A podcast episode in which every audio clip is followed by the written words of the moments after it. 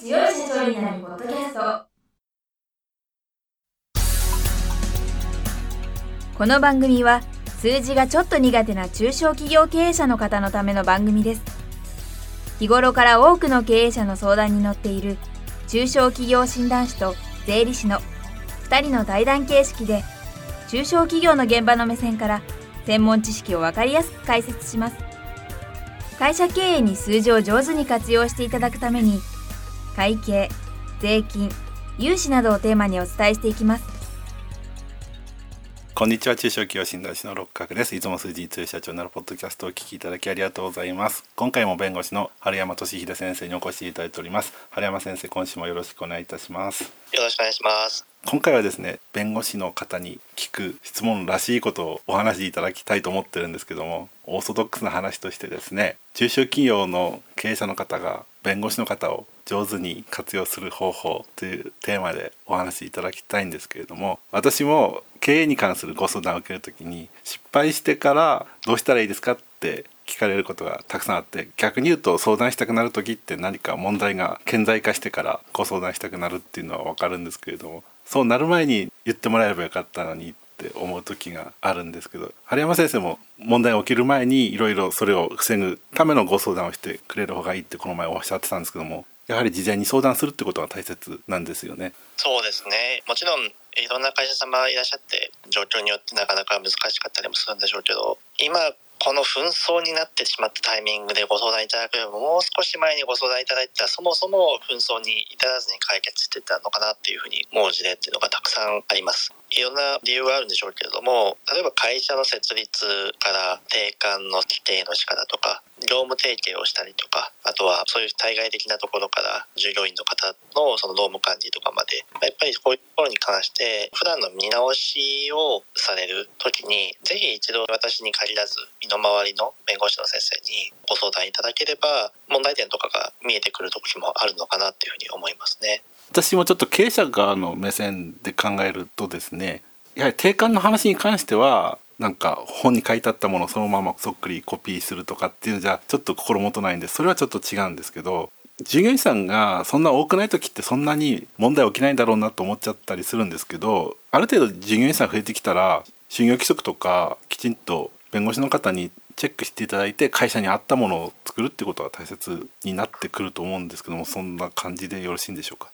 そうですね。おっしゃる通りで会社も毎日その弁護士に相談していたらなかなか回らないと思うんですけどステージが変わるタイミングって本当にあると思うんですよね。従業員が、まあ、例えば10人超えてきたとかあとはさっき申し上げたような出資を受けるタイミングで第三者の出資をされるパートナーの方が、まあ、その株主としてその会社様の経営に入ってくるとかあとは、まあ、何かしたらその別のところに支店を作ってみるとか、まあ、その支店の場所が日本に限らず海外に出てみるとか、あとはまずもちろん上場とかタイミングは、まあ、ある意味分かりやすいんでしょうけど、まあ、そういうその大きなところから小さいところまで、まあ、それぞれ経営のステージっていうのが徐々にレベル感が変わってくる時があると思うんですけど、まあ、その時に相談できる弁護士の先生がいたら、まあいいのかなというふうに思います。そのタイミングで探そうと思っても、なかなか見つからなかったりする時もありますので、まあそういう意味では、普段タイミングからアンテナを張っていただいてどの先生がいいのかなって形で一人の先生に限らずいろんな先生に相談されるのがいいのかなっていうふうに思いますね。でその中でこの先生のアドバイスは分かりやすいとか先生はちょっと違うなっていう形で分けていただいてかかりつけの弁護士をつけていただくっていうのが割といいのじゃないかなというふうに思いますね。ご相談する方法って言いますかね。顧問契約とそれから一つのご相談ごとにご相談料を払うっていう2つの方法があると思うんですけどどっちの方がよろしいんでしょうか？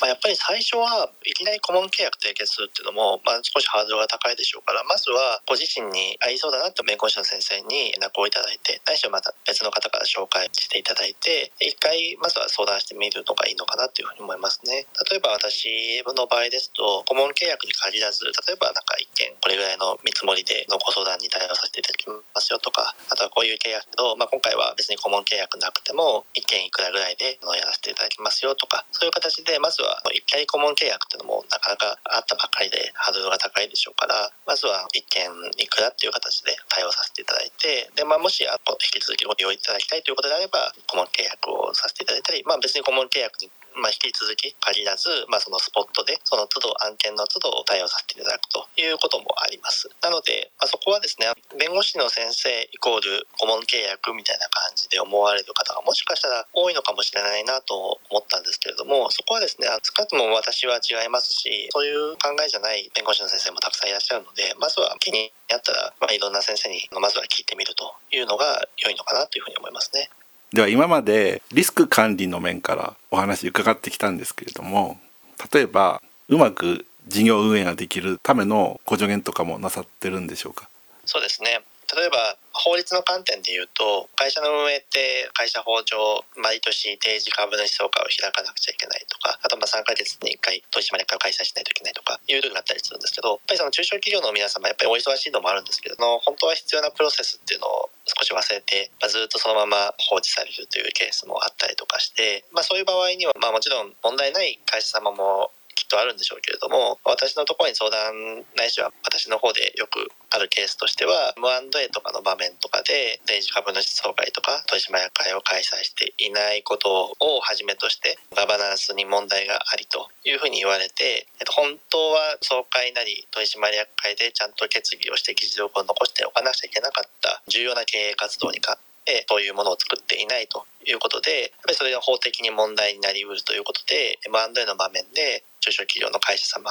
を売ることができないというような場面になって公開されるというようなケースが結構あったりするので、まあ、そうならないように必要な手続きとか、あとは必要じゃないかもしれないけどやるべき手続きとか、あとはまあその将来的な M&A とかの対策でこういうふうにした方がいいですよとか、まあ、積極的なある意味の予防的なものに限らず、まあ、その攻めのホームというかどうすればより良い企業価値を高めることができるのかっていう観点からアドバイスさせていただくということが、まあ、ある意味私のような企業弁護士の役目だなと思いますし私としてはそういうようなことができるようにクライアントの皆様にサービスを提供させていただいているつもりでございます。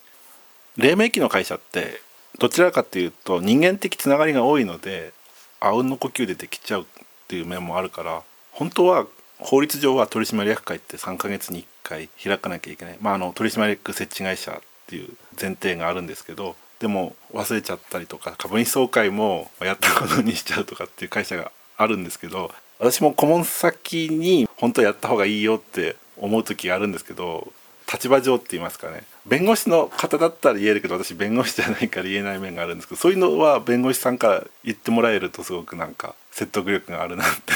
思ってます。そうですね。もちろん私どもから言ってもなかなかそうは言ってもっていう会社様もあるのでなかなか一概にとは言えないんですけど例えば定時株主総会とかにやっちゃうと本当はそのそこで取締役の選任を定款でもちろん長い期間任期を定めてる会社様もあるんでしょうけど例えば2年に1回になってたりとかすると実は総会やってなかったがゆえにもう任期切れになってましたかいう実はあなたは取締役じゃないですねみたいなケースもあったりとかするのでそうはならないようにした方が 当然いいと思いますのでもちろんそれによって今ここでどういう問題が生じるかっていうのはちょっと時間の関係で申し上げませんけれどもそういう実はこれをやっておかないとすごい重大な法的な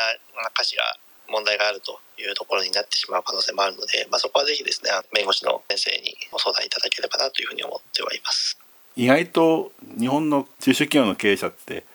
会社法のことをあんまり 見てない人もいるので別に私は会社法を熟知しようとは思ってないんですけどさっき先生おっしゃられた通りちゃんと法律にのっとってる会社だよっていうふうに思われなくなっちゃったら評価が下がるっていう面では損ですからやはりご相談できる弁護士さんにご相談しながらやっていくっていうのは大切だなっていうのを改めて感じました。そうですねやっぱり特にそのさっきあのレベルステージの話をしましたけどやっぱり大きな会社になっていけばなっていくほどそのリスクっていうのは高まると思いますので自分の会社が大きくなっていってるなっていう段階でタイミングでご相談いただくのが一番いいのかなっていうふうに思いますね。わかりましたということで今回は時間になってしまいましたのでまたこの続きは来週お聞かせいただければと思います。春山先生今週もありがとうございました。ありがとうございました。